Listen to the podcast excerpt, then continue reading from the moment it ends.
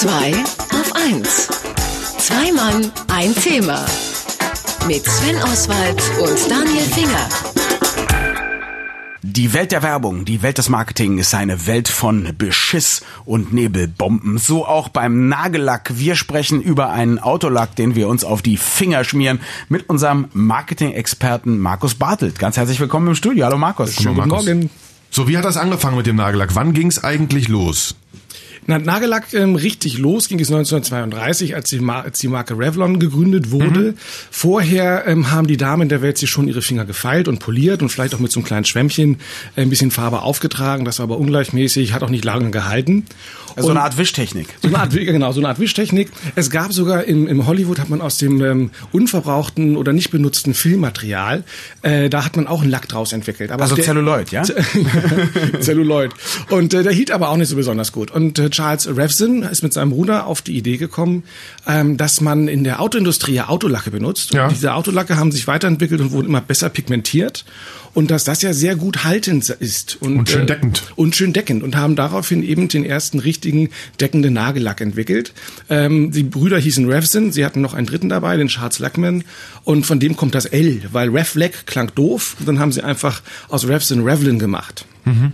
Okay, und, und dann waren die Damen auch gleich Feuer und Flamme und haben angefangen, sich Autolack auf die Fingernägel zu schmieren oder gab es da eine riesige Kampagne, um sowas erstmal in Mark einzuführen? Das hat ein bisschen gedauert, weil äh, Nagellack, obwohl die Frauen natürlich immer gerne schön sein möchten, ähm, wurde zuerst von den Damen benutzt, ähm, so eher aus dem horizontalen Bereich und von Schauspielerinnen. Mhm. Das heißt, ist das gleiche fast. Durch äh, das tatsächlich zu 1932 in Hollywood gewesen, meine ich. Kam das so ein bisschen aus der Also jedenfalls erst durch den durch durch Jean Jean Harlow oder Gloria Swanson und ähnliche Damen, die wirklich den Nagellack getragen getragen haben, äh, ist dann so nach und nach ähm, auch ist in den besseren Kreisen hoffähig geworden, sich die Nägel zu lackieren. Welche Farben waren damals in? Das war lange Zeit alles, was rot war, was orange war, was dazugehörte. Also es waren nicht äh, ungewöhnliche Farben. Und das Spannende ist auch, und auch das war wieder eine Erfindung von Charles Revson, der erkannte bei seiner Frau, dass der Lippenstift nie zu den Fingernägeln passte, ja. weil es nicht die richtigen Farben gab.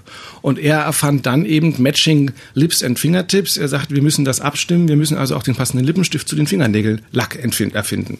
Okay, Großartig. Großartige Idee, aber jetzt ist es ja so, heutzutage gibt es ja irgendwie nicht mehr nur langweilige Rottöne oder so, sondern die, die Farben gehen ja von, sagen wir mal, pink über lila bis hin zu dunkelgrün und fast schwarz. Wann fing das an?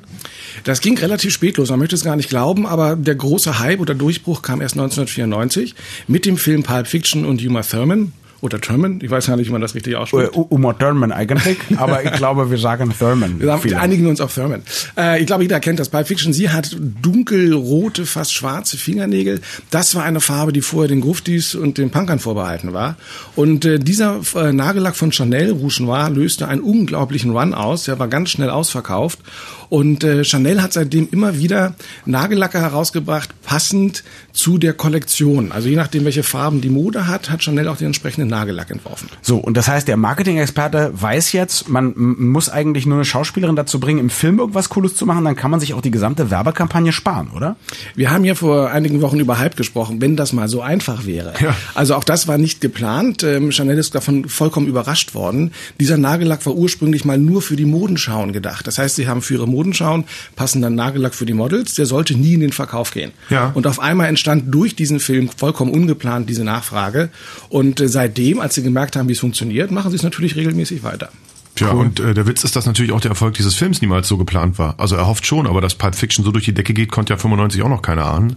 Der richtige Film zur richtigen Zeit. Genau. Mit so, das heißt, ich kriege jetzt heutzutage, äh, also passend zur Kollektion, äh, gerne auch den passenden Nagellack. Ja, und Chanel macht vor allen Dingen Folgendes. Äh, sie limitieren ihn. Das hat also zur Folge, dass es einen riesen Ran gibt, äh, Vorbestellungen ohne Ende. Und wenn der Nagellack ausverkauft ist, wird er dann für astronomische Summen auf Ebay gehandelt. Da kann dann so ein Fläschchen Nagellack eben locker 220, 250 Euro kosten. Gut, jetzt passt also mein Nagellack nicht nur irgendwie ähm, zu meinem Lippenstift, passt auch zu meiner neuen Chanel-Kollektion, aber jetzt habe ich immer noch das Problem, jetzt passt er nicht zu meinem Auto. Ja, auch das ist eigentlich kein Problem mehr. Also wir sehen, dass sowas wie Volvo, also das heißt sowas, das ist eine große Marke. Also, Volvo misst ja. Eine große Marke wie Volvo hat für den S60 äh, jetzt passend zum Autolack auch den Nagellack eingeführt. Da schließen sich dann die Kreise wieder. Ich kann also heute mir mein Auto kaufen und für die Frau Gemahlin dann sozusagen passend auch den Nagellack. Das ist auch der Grund, warum du silbernen Nagellack trägst, weil du so ein Auto fährst. Äh, genau, das, das ist der Grund. Nein, das ist eigentlich, weil ich ja noch vom Fasching komme und als äh, Astronaut unterwegs war. Schöne Idee. Du Schatz, ich habe mir ein neues Auto gekauft und für dich ein Fläschchen Stationare-Lack. Äh, Markus Bartelt von Büro Bartelt Concepts, unser Marketing-Experte, sprach mit uns über Nagel, Auto und Filmlacke und an dieser Stelle möchten wir sagen, vielen Dank und good luck. Schönen Tag noch. Radio 1. Zwei auf 1. Zwei Mann, ein Thema. Mit Sven Oswald und Daniel Finger.